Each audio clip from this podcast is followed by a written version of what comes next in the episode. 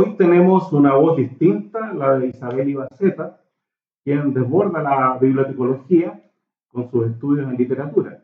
Isabel es bibliotecaria documentalista titulada en la UTEM, tiene un máster en literatura infantil en la Universidad de Roehampton, en el Reino Unido, es doctora en literatura, convención en literatura chilena y latinoamericana en la Universidad de Chile. Es académica de la Universidad de O'Higgins. Este es nuestro séptimo podcast, nuestro séptimo YEPO. Estamos grabando frente a una cordillera nevada después de la lluvia. Saludo a Cristian Cabezas, director de este podcast. Buenos días, Cristian. Buenos días, Guillermo.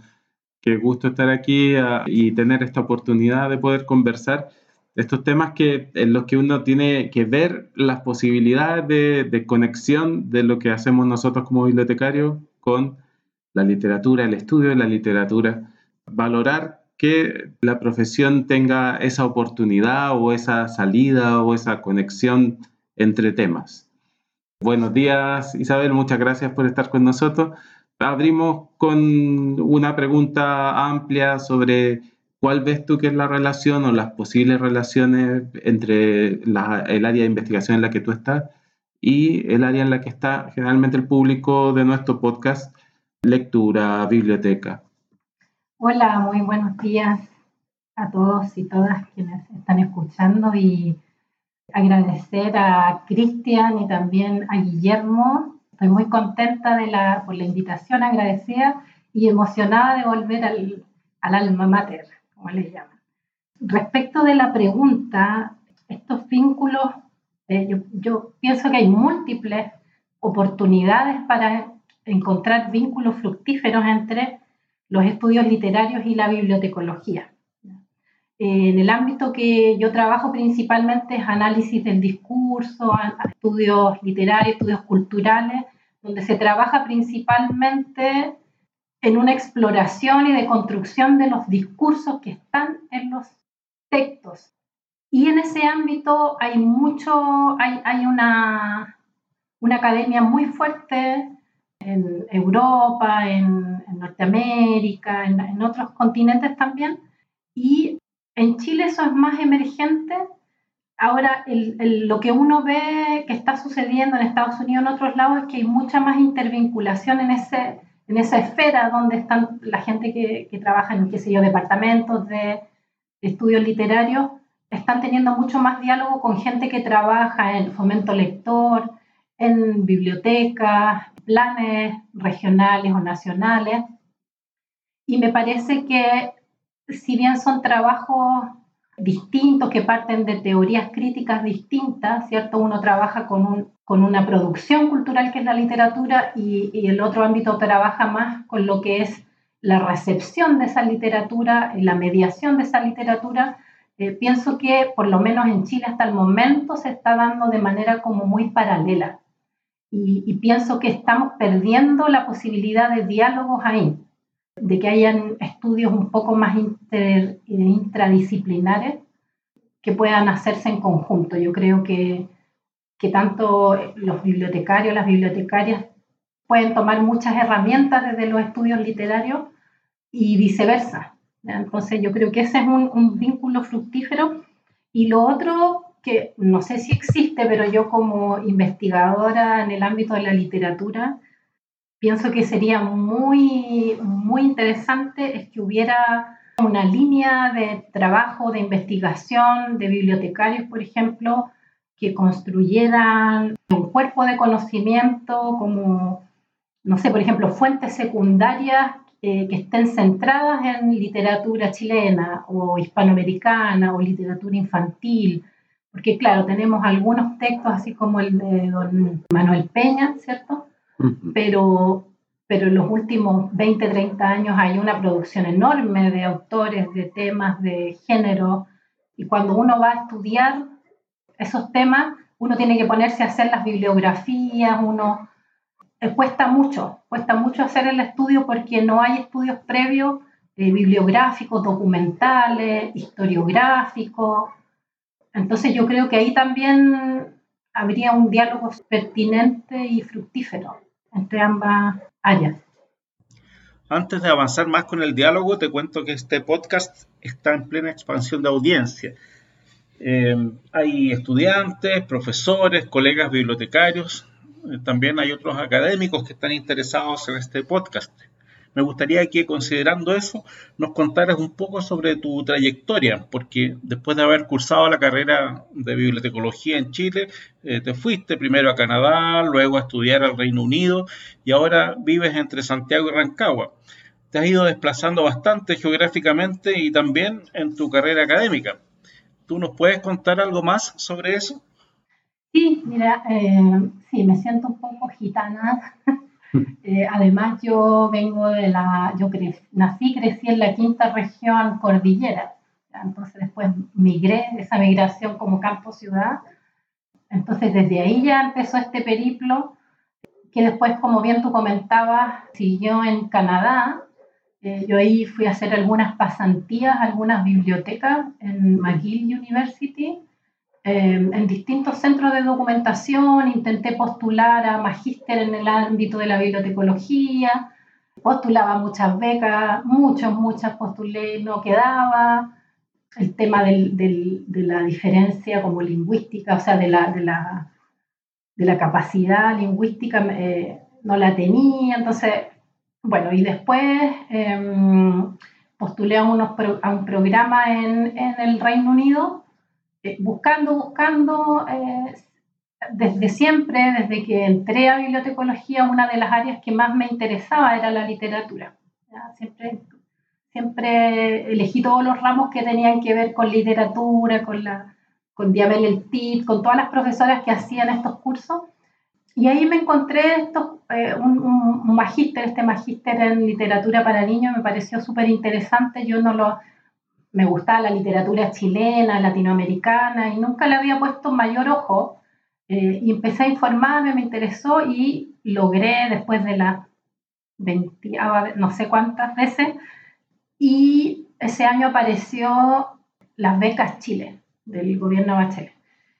Y ahí logré comenzar a estudiar un ámbito que a mí me parecía, sentía que me faltaba de alguna manera, porque me interesaba la literatura, iba a muchos eh, congresos, encuentros de literatura eh, en el ámbito de la bibliotecología o de fomento lector, y, sentía que siempre se hablaba de técnicas de cómo mediar, ¿cierto? Que son muy importantes, que ha habido un avance tremendo en los últimos años en Chile, en los últimos 20 años.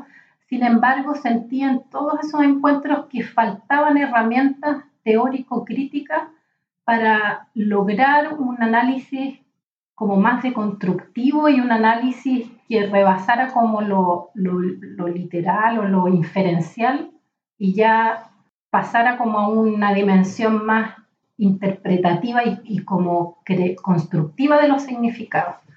Y bueno, las relaciones de los niños con los textos, todo eso está mediado por temas de psicología, entonces sentía que se llegaba a hablar como ya, bueno, tales libros son muy valiosos porque hablan de los indígenas, entonces buscar el tema o el valor, entonces son muy buenos, muy lindos porque están bien ilustrados, pero sentía que no había una, una profundidad en el análisis. Entonces eso me llevó un poco a tomar estos estudios y porque me apasiona la literatura también. Y después siguiendo con el camino, me, como que era muy obvio para mí seguir estudios de posgrado, entonces ahí yo volví a Chile y postulé al, al, doctorado, también con una beca, beca CONICET, porque en realidad era lo que más me gustaba, era explorar y conocer literatura nueva y analizarla, porque además es uno, es una de las como producciones culturales que al presente tiene más difusión, digamos, ¿cierto? Igual hay cine, hay otras producciones culturales para niños y para niñas, pero la literatura tiene esa, esa, esa cualidad o esa, no sé cómo llamarle, que permite que, que todos y todas no, y todes nos enfrentemos a ella porque necesariamente está en los planes y programas, entonces de alguna manera hay un acceso como más democrático y es como más transversal eh, social y culturalmente. Entonces me parece que es una de las, de las producciones para niños y niñas que tiene más relevancia, aunque haya mucho uso de otras producciones, como series, qué sé yo.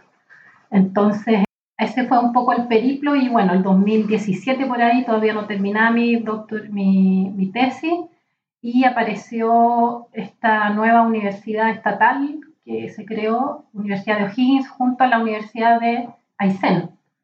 Y postulé como por probar, digamos, porque decía, bueno, después de esto, ¿qué sigue? Será el postdoctorado. Y em, postulé pensando, bueno, para probar, porque era muy, eh, era muy grande, había mucha gente postulando, así que eh, recibí la grata sorpresa después de, de, poder integrarme a esta universidad, que es muy interesante porque había como 70 años que no se abría una universidad pública en Chile, tiene una visión o una, una, perspectiva, una visión obviamente de, entidad de servicio público, eh, regional, Así que ha sido muy interesante todo ese proceso también, de, creación desde, cero, claro. Voy a ir de nuevo a los temas que tú has investigado, pero en parte se conecta con lo que conversamos, con la identidad como de país o el sentirse chileno o chilena, en lo que llaman ahí el, imaginario de la nacionalidad o de la identidad nacional. Yo sé que tú lo has investigado en la perspectiva de la literatura infantil. Cuéntanos qué, qué nos dice eso sobre, sobre nosotros, sobre nosotros como país. Sí, mira, yo desde el 2000 nueve por ahí, cuando comencé a hacer mi magíster, comencé a trabajar este tema. De hecho, mi tesis de magíster se centra en la construcción discursiva de lo nacional que se construye en narrativas para niños en el periodo post-dictatorial, desde 1989 al 2010, que es el año en que yo terminaba esa investigación, digo, la, tesis de magíster. Eh, entonces, parte de ahí y parte de una visita eh, que yo hice a Chile mientras estaba afuera, fui a una feria del libro infantil y empecé a mirar lo que había, llevaba varios años fuera y veía así como ya libros sobre mapuche, libros sobre Aymara, libros sobre mapuche, sobre mapuche, sobre... Era un desborde de textos que hablaban de los pueblos originarios uh, a partir de, después de la dictadura. Entonces yo dije, interesante, esto me voy a, voy a mirar y identifiqué que efectivamente es en ese periodo en que hay un boom de esa literatura. Entonces ahí ese es como el, empecé a, hacerme estas preguntas de investigación respecto de por qué lo indígena ahora, por qué es como tan visible, digamos. Y partiendo desde ahí y seguir explorando ese periodo y después mirando un poco hacia atrás, ¿cierto? Que lo que había hacia atrás, yo de alguna manera tengo una, como una hipótesis, digamos, pero hay algo de, documentación ya al respecto con los trabajos de Manuel Peña, también eh, Jorge Rojas Flores, que es un historiador de la infancia. Y la hipótesis es que eh, no solo como la pregunta que hacías tú, no solo eh, qué nos dice de nosotros, ¿cierto? Porque hay muchos imaginarios, yo diría hay muchos imaginarios y esos van cambiando a lo largo de las décadas de la narrativa infantil. Pero algo, antes de referirme a eso, hay algo que es súper crucial, que es a partir de estas investigaciones que yo te mencionaba, que uno puede identificar, uno puede hipotetizar las ideas nacionalistas, los proyectos políticos de los años de, las primeras décadas del siglo XX, que hay toda una, un desarrollo político institucional, así desde el colegio, desde distintas dimensiones, pero muy clara y muy, muy documentada desde la historiografía, hay todo un discurso nacionalista, ¿cierto? Esta nueva nación que está todavía como en ciernes, o sea, como estableciéndose, y eso yo diría, esos discursos y ese contexto histórico es lo que permite que la literatura para niños y niñas en Chile surja. Porque yo, yo propongo que surge a inicios del siglo XX. ¿ya? Don Manuel Peña tiene distintas visiones que siempre ha existido, dice, porque en realidad los indígenas le contaban historia a los niños. Y yo digo, bueno, pero esa es otra literatura, no puedo hacer un, no puedo hacer un hilo único desde una cultura eh, que fue, digamos, como colonizada, o sea, no, no, estoy de acuerdo con eso. No creo que la literatura en Chile para niños haya existido desde siempre porque los indígenas tienen relatos. O sea, la literatura que nosotros tenemos en Chile hoy día es una literatura escrita en castellano y cuyo origen y, y todas las características que tiene vienen de Europa, de España. Entonces yo creo que son distintos fenómenos. Entonces eso, yo diría primero que, claro, lo primero que dice de nosotros, esos imaginarios, es que es la literatura para niños la que permite instaurar idearios políticos, sociales en las, en las nuevas generaciones. Es como este elemento crucial, tanto en la sociedad en general, tanto en los sistemas educacionales, en las casas. O sea, ahí se cierne las ideas y se van a, se van a poner y se van a posicionar como todas las ideas de qué es lo que tenemos que ser como niños y lo que nos va a llevar a ser como futuros chilenos, chilenas adultas. Eso yo diría que, y bueno, y después de eso hay mucha diversidad de, de imaginario, desde lo chileno como lo religioso, lo valórico, lo chileno como lo patriota, después vienen los chilenos en los post dictadura, los chilenos como lo diverso, todos estos pueblos que así como que están en nuestras como en nuestros genes, entonces nosotros somos ellos. Ahora hay unas construcciones bien complejas ahí, como medias museificadas de lo, de lo indígena. Eso también habla de las, de las visiones que hay, eh, y muy como, no sé si mitologizadas o como idealizadas, ¿cierto?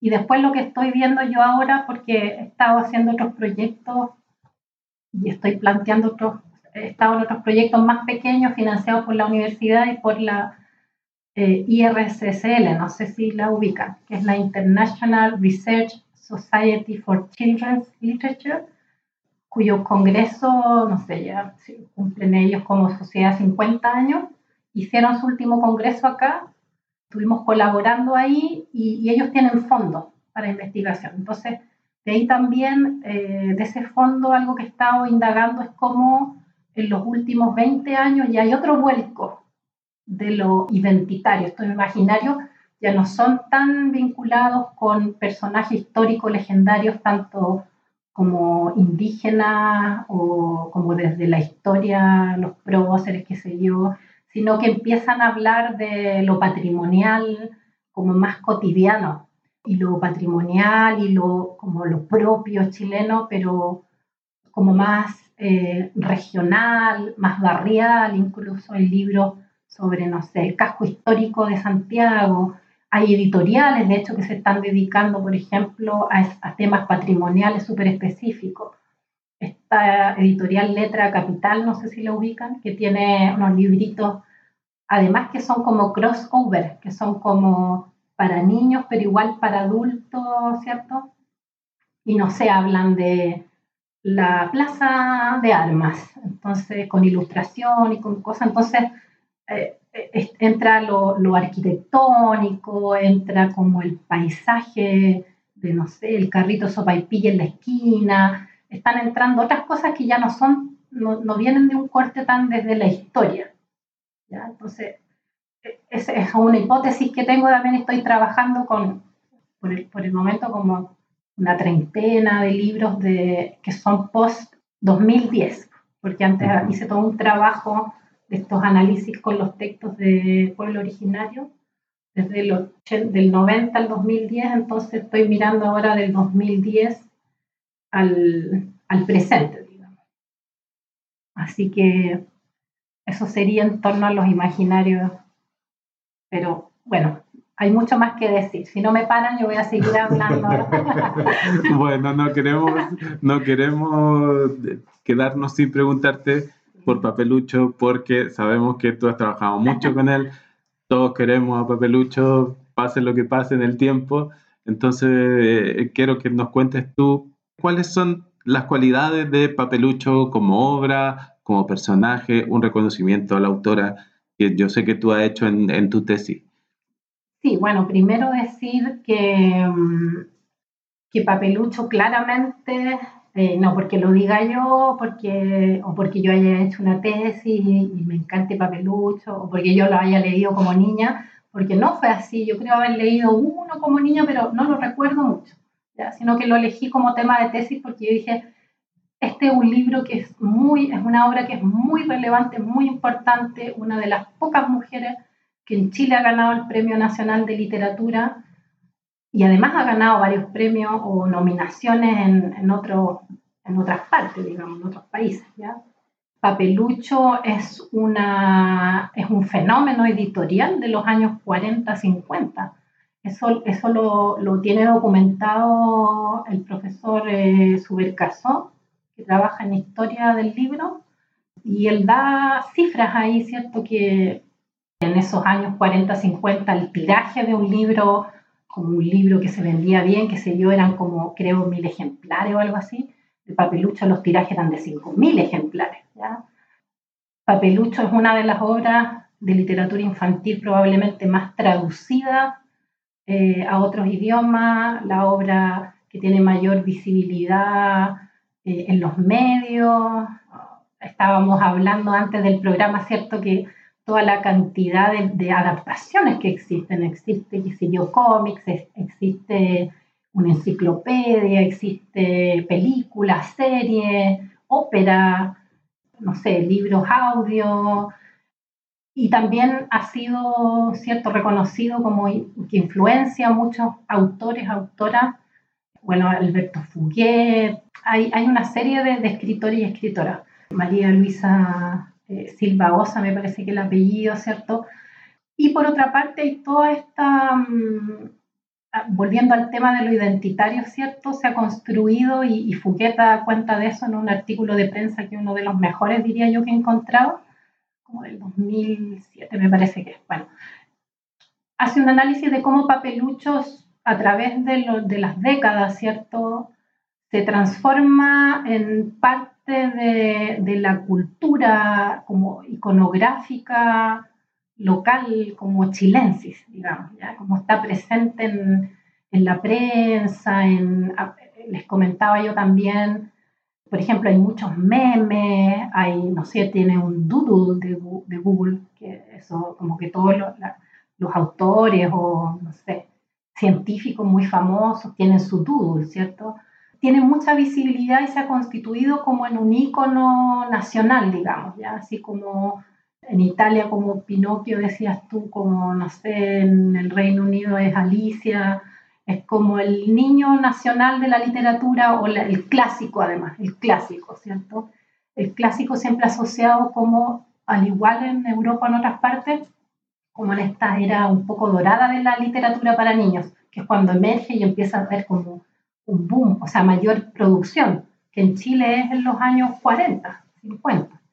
Entonces, tiene toda esa dimensión como extra literaria, digamos, que tiene que ver con su visibilidad en, todos lados. O sea, yo me he encontrado en los malls unas tremendas cosas así de fomento lector y aparece papelucho, está muy presente en las ferias, en qué sé yo, ya hay mucho, sigue, pese a que hay décadas, ¿cierto? Desde los años 40, está todavía muy presente. Y la autora, bueno, lo que me, me preguntabas tú sobre la autora, si les interesa, bueno, después les voy a dejar un texto que yo escribí que se llama Marcela Paz, no me acuerdo exacto, pero más allá de papelucho, ya que es como hablar un poco de el fenómeno que sucede cuando ella escribe papelucho, que de alguna manera la hace ultra conocida, ¿cierto? Pero por otra parte, de alguna manera, siento yo la encasilla a ella, como que es la señora que hace este personaje tiene, como que queda que ella es la